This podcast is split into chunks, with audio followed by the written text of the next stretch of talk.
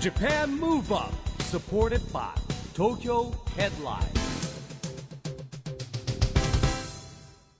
こんばんは日本元気にプロデューサーの市木浩司ですナビゲーターのちぐさです。東京 FM ジャパンムーブアップこの番組は日本を元気にしようという東京ムーブアッププロジェクトと連携してラジオでも日本を元気にしようというプログラムですはい、また都市型フリーペーパー、東京ヘッドラインとも連動して、いろいろな角度から日本を盛り上げていきます。さあ、市木さん、はいスタジオには東京ヘッドラインの最新号があり出ます。ますねこはいれ話題の人ですよもう表紙おーそうですね。ショータイムですよだってもう今や大谷翔平ねえ大谷翔平。すごいよねこれショータイムってまた翔平英の語になっちゃうね翔平の翔で翔かけてね。うんうまい。これはやっぱ生まれつきのやっぱり運命っていうかねすごい運持ってんですかねねえ、もう大フィーバーですよね。もう一面に、これまたいい写真ですね。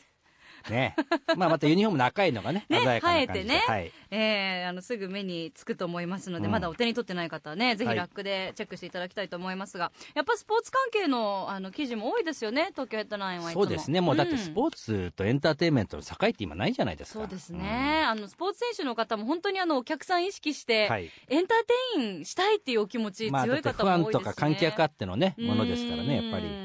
まあ、今夜のゲストはですね、はいえースポーツ界からのお方でございます、えー日本フェンシング協会会長の太田裕樹さんですね大手幸さんも有名人ですからね、まあ、はフいェンシングのまあ元オリンピックの銀メダリストでもありますし、うんあのね、あの2020年のですね東京オリンピック・パラリンピックの招致活動なんかもね、はいかなり尽力もされましたし、、はいうんなんといっても現在はですねあの若さで日本フェンシング協会の会長ですよなんですね、えー今日はいろいろとお話をお伺いしたいと思います楽しみですね、はいこの後は太田裕樹さんのご登場ですジャパンムーブアップサポーテッドバイ東京ヘッドラインこの番組は東京ヘッドラインの提供でお送りします JAPAN MOVE UP それでは今夜のゲスト日本フェンシング協会会長の太田裕樹さんですこんばんはこんばんようこは。そいらっしゃいましたよろしくお願いしよまろしすくお願いしおま願いいたす。しますお二人はもう結構何回も招致の時にそうですね、まああのーなんだろう、ゆっくりと話したことはないんですけど、あまそあ、ういなろんですねんな場面ではね、そうですねお会いはしてましたね。えー、ちょっと久しぶりですかじゃあ久しぶりですね、はいなんかあの招致委員会であの招致が成功したあの記念日みたいなのと集まる時あるんですよあそれの、へーきょ去年ぐらいの時参加してましたねそうですあね。渋谷でやった時にあ、あはいの水野さんが一応幹事でやってるんですけど、えー、あはいちゃんと毎年記念パーティーみたいのがあるんですね最初いいはですねその日にしてたんだけどなんかそうんやっぱだんだん年数が経ってくるとはい日はにいちがずれたりすずるれてきて皆さんのご都合のいい時にふわっと、でも素敵ですね、はい、いやーでも太田さんといえばもちろんね招致のお話も後ほどたっぷり伺いたいと思うんですが、はい北京オリンピックでの銀メダル銀メダルですもんねま。ずはこれがもう快挙うんですよね、はい日本ありフがとうェごンシざいングます史上初の快初って挙いうのが一番大変ですよねやっぱりうねん先駆けでやるのがねまあ、あのね、歴史のない競技だったので、はいまあ最初に、まあ誰かが多分取るんだったと思うんですけど、うんまあそれが、まあ最初は僕だったので、まえあえそれが、まあ嬉しく思うと同時に、まあそこからフェンシングが、はい、変わっていかなきゃいけないっていうような、はい、感覚にもなりましたね。もう望む時にはやっぱこの初のメダルっていうのをもうすでに狙いにそ行うっですてやるはい。もうもともプレッシャーもあとりますよね狙ってそこは行ったのうで、んえーすごいねあのー狙って取れちゃうとかすごいよねすあのへえまあ、2回目のオリンピックだったので、はいまあ、どれぐらい緊張して、まあ、どれぐらいのこう勝率でいけるだろうかっていうのは、まあ、ある程度こう考えてはいたんですけうどんそれでも本当にもう紙一重の試合ばっかりだったので、まあ、勝ったから何でも言えますけど、まあ、メダル取れなくても全然不思議じゃないぐらいの試合でしたね。うんはうんあーでもすごいですねどのぐらい緊張してとかいうことも自分で分析して臨むんですね試合って当日そうですねうん自分のコンディションこんな感じであろそうですね、まあ、大体こう、まあ、北京はあの近かったので、うんまあ、時差がないのが、まあ、僕らにとっては最高に働くだあなるろほうどねということもあったりとかで直前まではできるだけ外部との接触をやめて、うんまあ、本当にこうシンプルな練習、まあ、心を整えていくような練習にしていこうとか、こうフェーズをしっかり分けて、まあ、段階を組んで、まあ、練習できてきましたね。うなるほどね本当にオリンピックっていかにこう普段と違うかっていうことですよね心をまず整えないといけまないあだかってらいや逆に平常心アスリでートの方い入れてうん自分の能力をね100%発揮できるかどうかだよねね、っていうなのっがちゃうからこうね大きいポイントになってくるんですよね。でもともとフェンシングは始められたのは何歳小学校3年生ですねその時に、まあ、父親にまあゲーム機買ってやるって言われてえスーパーファミコン買ってやるからって言われて、えいいんですかみたいなあそれは当然始めますよとなるほどフェンシング始めるんだったらスーパーファミコン買ってあげるそうですそうですあええあじゃあもうあーお父様がすでにされていたからうんもう育成したい息そう子ですを、ねはいなるほどねでも別に僕はフェンシングなんか当時ねうん誰も知らないような状態だったので、うんフェンシング始めるもうきっかけの木の字もなかったので、うんまあそれでまあ父親にまあ言われるがまま「えでも買ってもらえるんだったら始めますよ」っていうのが僕のスタートですねまあでも小学校3年生だったらねそそうだよねそんなもんですよねはいえわあでもすごいスーファミの方今喜んでるでしょ うねお俺たちがいなかったら太田裕樹選いや手でも生まれてないんだって思ったらやっぱりそのお父さんに先見の明があったらけ結果的にね言うとそうおですね父さん高校ですようんまたそうですね結果的にはお父様もそうですよね。あの道場みたいのがあるってことですね。まあジム、フェンシング。いや基本的にフェンシング専用道場でなくてうん基本的にはどっかのスタジオ借りたりとか、へー体体育館借りてっていう感じなんですよへね。ーああなるほどねであの京都にある、まあ、大山崎っていう町があるんですけど、はいまあ、あのサントリーの山崎が有名な、うんあはいの山崎、はいうんあそこにですね、まあ、フェンシングのメッカみたいな場所がありまして、うんまあ、そこまで週2回練習行って、うんそれがあの残りの日は父親と練習するみたいな。お父様との練習ってでもどどういうところで家どでうすいねうものを持って、へまあ本本物のなんていうんですか、はい、県ですね。剣を、はい。僕、あの、生まれが滋賀県だったので、はいまあ、比較的、その滋賀なので、まあ、土地が比較的安いのでえ、うんまあ、広くいわゆる一軒家だったんですよおね。庭とかで。はい。そういうところでやったりとうんか。そうですよね、だって指導とか公園でやったら知らない方は驚きますもそんうなんねですよね。ねなんか子供いじめてるのかな 今で言うとねそう ですよねどうしたんだみたいなことになっちゃうよね当時ね知らないスポーツ自体知らない方ももしくいらっしそうそうそうゃそるうかもしれない時代ですよえねー僕よく言われたのは僕滋賀県出身なので、うんやっぱこうブラックバスが有名なので、はいあーこうフェンシングやってるって言うとあフィッシングって言われるんですよあーええでこう「いやいやいやフェンシング」っつったら「うん何それ」みたいなのが、あの基本的に、まあ、高校生まではそんな感じでしたね、へうん えでもお父さんとやっててどんな感じなんですか和やかなそれと厳しさもまああおりながら父様はやっぱ厳しういちは和やかでしたねへ優ーしい子を教えてくださる方だったんですあね、の星飛雄馬的ではなくて,、なくて巨人の下とね ねえもうもう影からお姉さんがい泣いて見守るみたいなことでは全ない然全然あの本当にケラケラ笑いながらやってどっちかというと楽しさを教えてくれたって感じですねあうあん素敵ですねそれはねはいうんでやっぱ中高って進むにつれてあのお仲間も増えていったんですかそうですね、あのーまあ、オリンピックを目指し始めたあたりから、まあ、練習の取り組み方が変わったりとか、まあ、あの練習へのコミットの仕方が変わってきたのうで、んまあ、練習の時間もそうだし質もそうだし練習相手もそうですよねだって北京の時で2020おいくつ二ですね二二ですよああ大学4年生ぐらいだねそうですよへだからもうそのもう高校生からそこまでの間って本当数年しかないですもんねえだって今会長ですよもそうそう今32でね32会議で会長ですよ32歳の日本フェンシング協会会う、長というのは、えーっと2017年ですか就任されたのそうですね去年去年昨年ですねはここれってどうやって決まるんですか選挙推薦いまあ推薦と5選で決まるんですけど、うまああのまあ、会長に就任することになってうんでまあ取り組まなきゃいけない問題っていうのはもともと問題意識を持ってあの、うんずっとこうフェンシングやってはいたので、うんまあ、やるべきことを明確にして、まあ、みんなで取り掛かるっていう形をとってますね。うーんあの当時は小学生の時とかはそのフェンシングって言ってもフィッシングって言われることが多かったぐらいのフェンシングですけど、うん今はもうもう本当まあ有に名ですよね有名というか大体の方もう聞き間違える方はそんなにもういらっしゃらないですよだかね。らこう今認知まではできたのうでんあとどこか特定のエリアでいいから人気に火をつけなきゃいけなくて、うんあのーまあ、僕たちはそのテレビの露出をずっと担保するのは難しいので、うんまあ、本当に特定の特定のファンでなんとかこう、まあ、1000人2000人規模のお客さんが常に入るような競技団体をまず目指そうということを今取り組なんるでほどねいますね。まあ競技人そう競技人口口っはどれてぐ今らいな競の技人口いわゆる本当に実際試合出る人間で6200なんですよ。ああでもそんなもんなんだあはあ6200ちょっと多いのか少ないのいか例わえからないば、よえうっな数と、スピードスケートで3000あひあひあひでがもフそうなんだィギュアスケートで2000あじゃあ多いんじゃないですかえー多いじゃないですかだけども、えっと例えばバスケットボールだと70万おお。まあちょっと種類がね。あーあタッチがあるからね卓球さんで32万とかあーバドミントンバドミントンさんで28万とかそれと競技人口って部活でやってる子も入るんですか全部ですねあー、やっぱフェンシング部がある学校ってまだ少ないんですかが多いんですうちはへーうちはだから基本的に6200の約半分は高校のフェンシング部に依存してるんですよねなるほどはいへなるほど。はいだからなるべくそこからまた続けてくれる人が増えると、また人口も、その大人で、うんとか社会人の方で、やる方が増えると、もっとまた人口も伸びる。あのもうスポーツの人口増やすのってもう方法決まってて、うんまあ、まずふあのね始める人数増やしてうんやめていく人数減らすっていうね、うんもうよくシンプルな構造、うんでもっと言うと、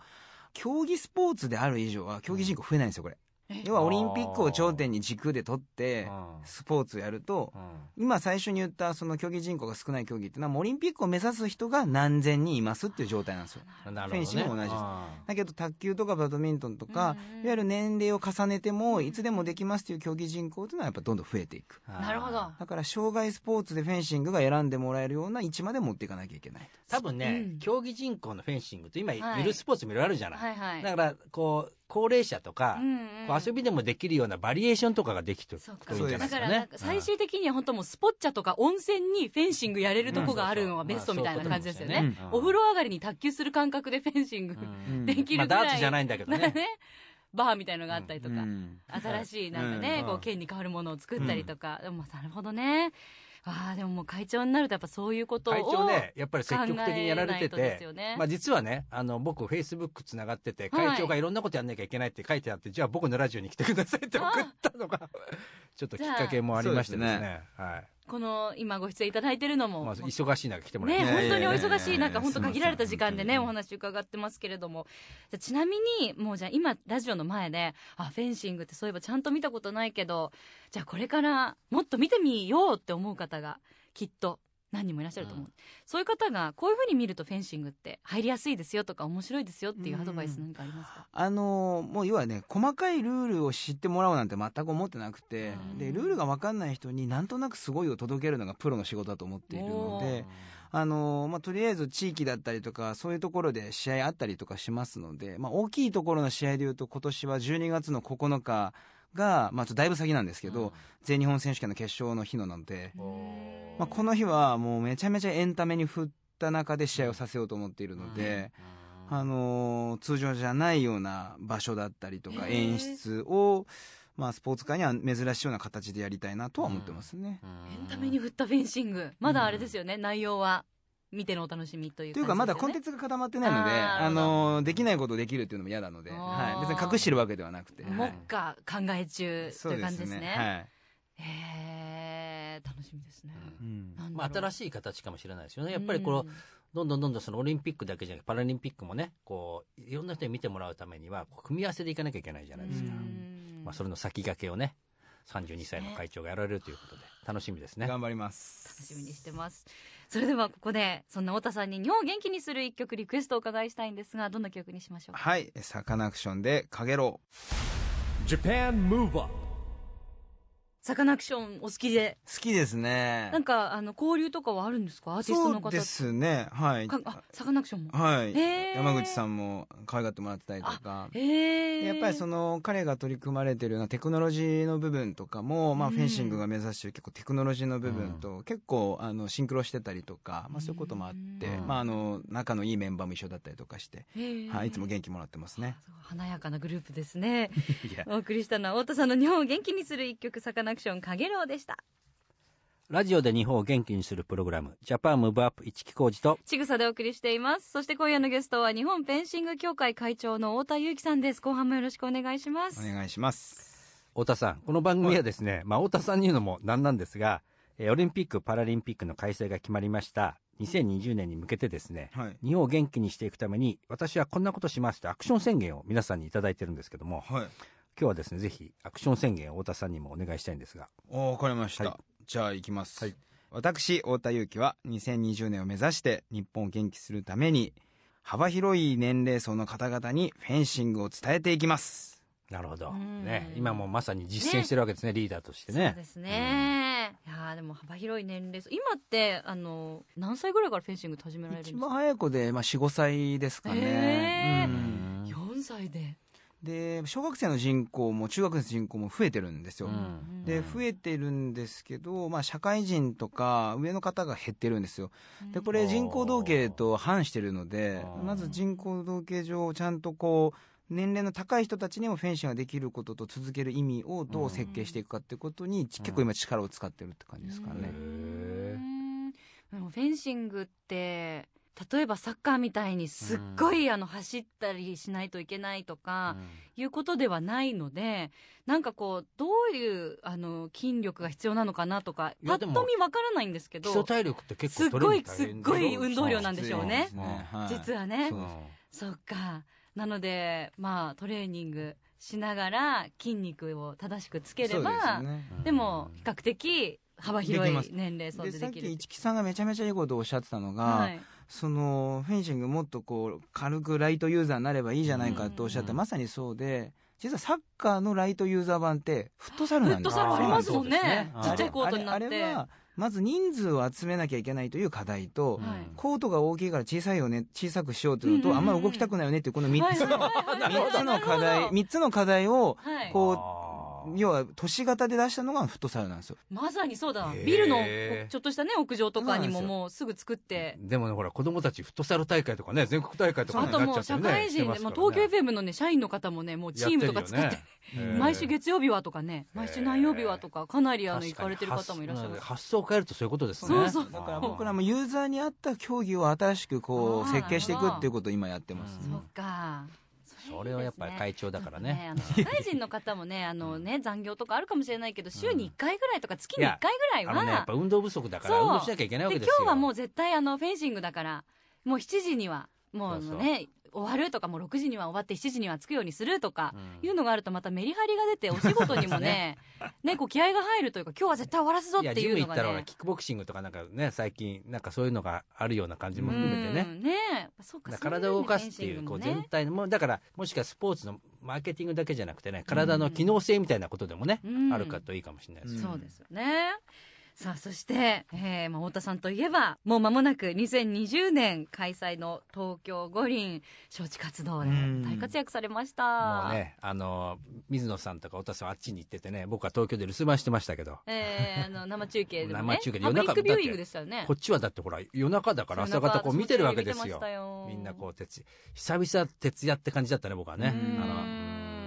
えいかがでしたいやーかあの僕が多分スピーチ英語で。あの東京っていう瞬間はい。僕が世界で一番ジャック・ログさんと距離近かったんで、おーはあい、だから要は60億で一番近い状態にいたのでうわ素敵な感じですよねはいだからあの文字見た時まあちょっと言ってしまうと T が見えた瞬間に飛んだんですけど、うああわーーちょっとフライング気味なでねるほどねーもう僕が圧倒的に速いんですよ食い気味でもはう跳ね始めてるっていう。うんはいことですよねっていうのがあってでも大粒の涙で、うんもうあそこがまたもうもらい泣きっていうか、うんきますよね、やっぱり。確かにジャンピングのスキあるね安倍さんちょっとワンワンクッション遅れてた ね安倍総理はねあええいやーでも、振り、活動振り返ると、いややっでぱも大変でしたかプレッシャーありましたね、うあのーまあ、チームでやってるんですけうど、ん結局出役の8人が勝ち負けを左右したように表には見えてしまーうのであー確かにこれ負けたら、まあ、空港で何されるのか分かんないだろうなっていうもちろんこう気持ちでうは、んはい、心づもりでは行きましたけどね、はまあそうですよねおもてなしだって勝ったからこうおもてはやされましたけど負けてたらねい、いやー大変なもこうとですよね本当にいや想像できないですよギねャグになっちゃうねうええ本当にその努力、実り、よかったでーす。もう16年失敗してね2020年でしたからねうんいやーなんか本当にでそれよりもね僕はよく言うんですけどもうあと2年じゃないですかそちうなょっんですよと盛り上がりが足りないとあ盛り上げを持ってやっていくのと、うんまあ、今言ったフェンシングもそうですしいろんな競技がねこう盛り上がっていって経験してくれる人が増えてねなんかね子供たちがもっと元気になってほしいですよー、うね。んまあ、その2020年開催の東京五輪ですけど、どんな大会に、もう2年前の今の気持ちではしたいですか、うんなんか一人でも多くの人が関われる、うんえーまあ触れる、まあ、支えられるなんかそういう世の中よりたくさんの人にタッチポイントを持ってもらえるようなオリンピックにしたいなと思ってますね。なんかあのーまあ、フェンシングのみならずなんですけど結局みんなオリンピックってなんか人事なんですよね。うんな超人大会が行われるらしいぞぐらいな、だけどうあのそこに付随する海外の訪日の観光客だったりとか、まあ、試合以外の人たちの方が圧倒的大多数なわけであって、選手1万人ちょっとしか出ないので、うんオリンピックに関して言うとパラリンピックでも5000人6000人ですかね、そうするとそのためだけにやるわけではないのでどうレガシーを残していくかというとみんながやっぱオリンピックに触って感じたものをソフトとしてその後に後世に残していかなきゃいけないんだろうなと僕は思いますけどね。そうなんですよ。だから、いかに参加型っていうボランティアもね、含めうて、パラリンピックまでどどんなに、こう、実体験として触れてもらうってことが大事ですよね。だうかんら触れさせ方もそうだし、まあ、これから決まるんでしょうけどね、こう、みんながこう参加できるようなね、もう、確かに一言で見てるだけじゃなくてって、いうふうにしてほしいなと思っていろいろ言ってるんですけど、まあなんか例えばメダルのあのメダルじゃないなマスコットかうんマスコットキャラクター小学生に決めてもらう時う僕、んまあ、フランスの、あのー小学校、はいパリの小学校日本人学校行って、その決定をされる瞬間をこう見てたんですけど、はいあこんな風に決まるんだみたいな感じでへー自分が選んだのと違うのが選ばれて泣いてる子とか。すごい思い入もうれ自分の分かったらシューみたいなことを言ってる子もいたりとか,、へーだからあの子たちにとってはああいうのって一生の思い出になるはずだとそうです思んねうんそうですよねなんかこう、関わったっていうことが残るからね、やっぱりね。ねえうん記憶に残りますよね、あうのん小学校の時覚えてるって大人になっても絶対うん私が選んだ、僕が選んだ。そうそうそうねえそうそう俺が選んだのはダメだったとかも含めてね。勝ったみたいな、うん俺は行ったみたいうんな、あ ありますよあれねがなんか大人のバージョンで作業じゃなくてうん何か一つこう入るとよりいいんだろうなと思っうてんだからフェンシングなんかはもう今いろんな人たちに声かけうてん一緒に大会作ろうとか一緒になんかいろんなもの設計しようとかっていう風にもうどんどんうちはもうめちゃめちゃオープンにやってますねうーんはいいやさすが会長若き会長、いろんなことがねこれから改革が起きそうやです、ね、っぱり大事ですよ。だからリーダーで決まるからね、うん物事は。楽しみにしたいと思います、あの、それからですね、うんこの番組では東京都が中心になってやってるですね、まあ、障害者スポーツを応援しようといううんチームビヨンドって運動があるんですよ。で、これ何かっていうと、自分が好きな背番号をつけて、うんそこに登録して、みんなで盛り上げていきましょうっていううん運動なんですけれども、今日はですね、ぜひ、太田さんの好きな番号をうんお聞きしたいんですけど、その理由と、 3番3番。なんか僕滋賀県出身なので、うんまあ、近江商人三方よしっていう言葉があるようになるほどはい自分よし相手よし、まあ、社会よし素敵な言葉を32歳なの知ってますね。いやいやいや三方よし僕は知ってる会長ですね知ってますけど使ったことないですあ ごいね3ですかねへーはいえーえねそれは座右の銘みたいないやいやね、社会人になってからですね。へー現社会人というか、引退してからですね。あ。うんへー現役まではもう一番以外は数字じゃねえと思ってやってましたから、本当に。なるほどねあーそれも素敵ですね、えー現役の時としてはねでももちろんでもね、あの障害者スポーツ、結構いろんな面でお付き合いとか縁もありますよね。そうですね。だから、障害者スポーツも本当、これからどう変わっていくのか、これ、うん取り組んでる競技団体とそうじゃない競技団体で一気に差出るだろうなと思ってるのそで、うですよやね。っぱりそこをなんか、どうにかね、なんとかテクノロジーを使うか、うんなんかしないとなっていうふうに、いやちょっと、結局危機感持ってるんですけどね。うんちなみにフェンシングはパラリンピック競技にありますよね車椅子フェンシングってあるんですけど、はいあのリオデジャネイロの金メダリストのベアトリーチェ・ビオ選手っていうイタリアの子がいるんですけうど、んまあ、彼女と僕あの、まあ、番組であ番組で CM でうんはい対戦したんですよえへで、まあ、僕は負けるというですねあーそういうことになるんですけど、ええまあ、それぐらい強いスーパースターの女の子がいるんですけーど、へでまあ、なんかやっぱ彼女なんかは12歳まで健常で,、で病気になったりとかするんですけど、うんもう本当にこう生き方そのものが美しく素晴らしいので、ーそういうのは本当に日本のすべての人たちにとってね勇気を与えてくれると思いますよ。なるほどね。じゃあもうパラフェンシングもうんね、フェンシングと合わせてもっとどんどん広まっていってうんファンも増えるといいですよそうですね、健常と車椅子が一緒に試合できる、結構数少ない、ああ、はいなるほどね。同じ条件でできるので。ああ、確かにそうですよね。うんへへえあのもう可能性すごくなんかこう広いスポーツですよね、うんそうですね、うんまあ本当にな道具とかちょっといろんなちょっと手間はあるんですけど、うんまあ、やれば楽しいんですけどね、うんへもうでもやっぱりその、会長になられてからの、こう生活パターンってやっぱり変わりました変わりましたねずーっと考え事してるんでななんかいい一手はないだろうかなんかいい一手はないかなっていうのなるがほど前より極端にひひどくなりましたね もうひどいですねなんかもう街中でもある街中にあるアイデアがあったら明日にはもうすぐ行ってこれはやるからみたいなことを僕は言い出すので、へーすごいですね。いやもう本当にい鍛えられますね、クリエイティブ力はね。もうねやえ僕もともとクリエイティブゼロなんで本当大変なんですよ、えーそうなんですか全くですよはひらめきの日の字もないんでいつも、なんかひらめきがすごいいっぱいありそうなイメージがねすごい止めないなんか泉のように溢れそうな、ねなんかあの起業家の方のオーラで すもんね。あ今もうアイディアにあ溢れて。滑らかな喋りとねそうんいやいやいやもうこれも全部行動こ力とう練習ですよ練 習練習でクリエイティビティって養えるんですかいやクリエイティビティないのでクリエイティビティが高い人を僕の周りにひたすら置いてるんですよあはであ。彼らからのアイディアを僕はこう具現化させていくのが得意って感じですかねーおあーーなるほどね徳川家康型ですねへー仲間いっぱいいるからねいやもうでも本当のパーンってひらめく人とか見たらもう嫉妬しかない嫉妬しかない本あ当ーいいなみたいないやいやでもねこう街中でアイディアを探して、うんそれをまた具現化される力があるわけですから、すごいですね突破力推進力ういんやそうですね、まあ、やっぱそのおメジャースポーツじゃないので、もうやるしかなくてもうこれは本当会長が誰よりもどの競技団体よりも動いて走ってもう行動していくしかもうチャンスないですからね、えでもそんな太田会長これからの夢もしくは目標があれば最後に教えてください